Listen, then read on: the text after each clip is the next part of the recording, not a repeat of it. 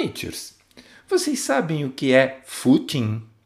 Pois é, era assim que a paquera acontecia antigamente. Eu sou o Dr. César Isaac e você está no Amitié Talks, o podcast da Clínica Amitié. Se hoje em dia paquerar, ficar, namorar, ou seja lá qual for o nome que a turma dá, é muito mais direto, não era assim nos tempos dos nossos avós ou bisavós.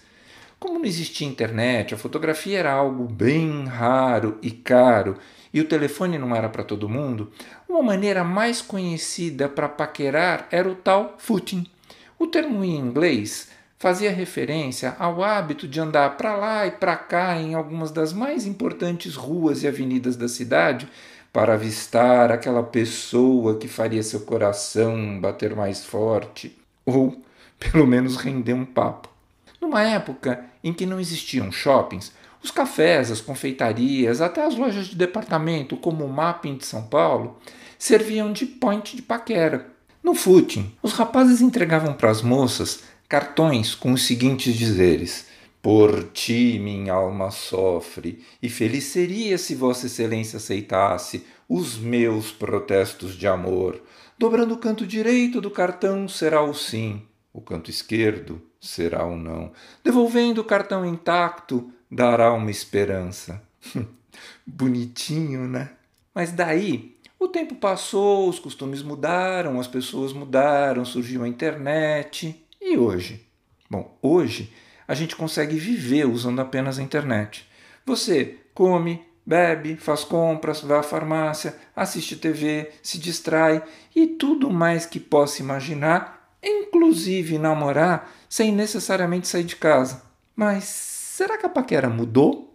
Evoluiu? Ou no fundo é a mesma coisa com uma nova roupagem? Para alguns, parece que a paquera, flerte, dar uns beijinhos na noite ou conhecer alguém interessante para algo mais sério do que uma ficada foi sendo desumanizado com o avanço das novas tecnologias disruptivas dos aplicativos especializados. O processo de algoritmização da vida moderna segue um caminho sem retorno, não somente pela abundância das redes sociais ou profissionais, mas pela consolidação desses vários apps. O Tinder talvez seja o aplicativo de relacionamento mais conhecido no mundo. Sua proposta é simplificar as relações humanas de amor, sexo ou, eventualmente, só amizade. Mas, peraí, relações humanas nunca são simples.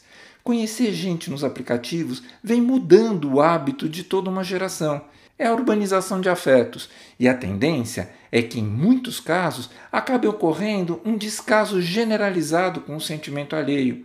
No início, dar match e começar uma conversa íntima com um estranho gerava aquela ansiedade e desejo de parecer bom e interessante para o outro. Talvez a mesma sensação de dobrar o canto do cartão. Mas com o passar do tempo, acaba ocorrendo uma robotização e a tendência é gastar cada vez menos energia em construir uma experiência bem-sucedida.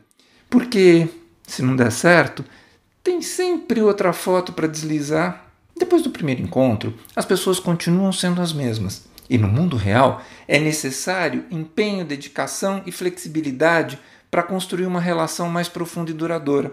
Na avaliação de psicólogos que estudam esses fenômenos, conhecer pessoas em aplicativos veio para ficar. E está ocorrendo uma saturação desses apps. Existem até alguns aplicativos que são encarados como um cardápio humano do que ou com quem quero sair hoje ou só puxar um papo. Só que uma observação importante vem no caminho. Da mesma forma que a gente é protagonista das nossas escolhas principalmente no aspecto estético do outro, não dá para esquecer que a gente também é alvo dessas escolhas nos mesmos moldes. Esses novos hábitos padronizaram nossas escolhas exatamente como numa linha de produção de automóveis da Ford do século XIX, de onde nós acabamos saindo todos iguais e sem essência própria que a linha de produção industrial não tenha sido útil ao capitalismo para produção em escala industrial e baratear o produto, mas essa analogia feita com seres humanos não pode ter um saldo positivo. Parece que nesse universo pulamos etapas de conhecimento do outro e também da gente mesmo. A coragem de abordar o outro, conhecer ao vivo, com todas as possibilidades que isso traz de ser bom ou frustrante, é a parada. Daí vem a ideia de só interagir com quem eu escolhi no cardápio ou que me escolheu. Embora esses aplicativos tenham ajudado muitas pessoas a se conectarem, e existem inúmeros casos de uniões felizes, alguns usuários, principalmente mulheres, alertam para o risco de assédio e abuso nas plataformas. Nesse sentido, durante a pandemia do coronavírus, algumas plataformas tentaram fugir da superficialidade e criar experiências de encontros dentro de um ambiente mais seguro. Nessa linha, surgiu o Loves in the Cloud, onde para participar você precisa ser convidado por alguém que já participou. É uma experiência rápida, dura uma hora e meia e 16 pessoas inscritas têm a chance de ter oito encontros de 5 minutos cada, com pessoas que são amigos de amigos. Ao final, a plataforma divulga as redes sociais dessas pessoas. E mesmo que não tenha rolado nada com ninguém, pelo menos você conversou, riu com outras pessoas e exercitou a sua sociabilidade. Claro que nos relacionarmos com outras pessoas de forma presencial é fundamental para a nossa saúde mental e emocional. Falar, ser ouvido e ouvir os outros é uma troca enriquecedora e cria vínculos de fato. Por isso, conquistar, tomar fora e frustrações momentâneas são cartas do mesmo jogo e podem acontecer em qualquer momento. Todas essas experiências não devem ficar limitadas ao mundo virtual porque elas podem não ser completas ou nem render boas histórias para dividir com amigos. Ou ainda, acabar sendo banalizadas como a rotina de acordar, tomar café da manhã, tomar banho, escovar os dentes, sair para trabalhar, voltar do trabalho, ver TV e dormir. Os mais jovens podem acabar acreditando que relacionamentos são mais instáveis e pouco duradouros isso acaba formando pessoas emocionalmente imaturas que pensam: por que arriscar um fora presencial se eu posso tomar um fora no aplicativo com uma pessoa sumindo por um tempo? E, gente, isso até ganhou um nome chama ghosting. Na verdade, se a geração dos 16 aos 25 anos não prestar atenção, suas relações podem passar a ser com um capacete sensorial, um em São Paulo, o outro em Hong Kong, pagando um pacote mensal de dados. Mas, Amiters, voltando à pergunta inicial, será que a paquera mudou? Evoluiu? Ou no fundo é a mesma coisa com uma roupagem nova? Tá certo que sair, beber, ouvir boa música e se pintar vontade de chegar em alguém, chegar, ganharam a concorrência virtual.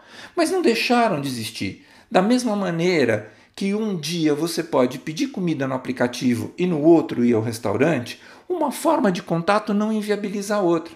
Na minha opinião, acho que as possibilidades se ampliaram. Se uma é a evolução da outra ou se uma veio para substituir a outra, ainda não dá para saber. Tudo é muito novo e o tempo deve criar um equilíbrio entre elas.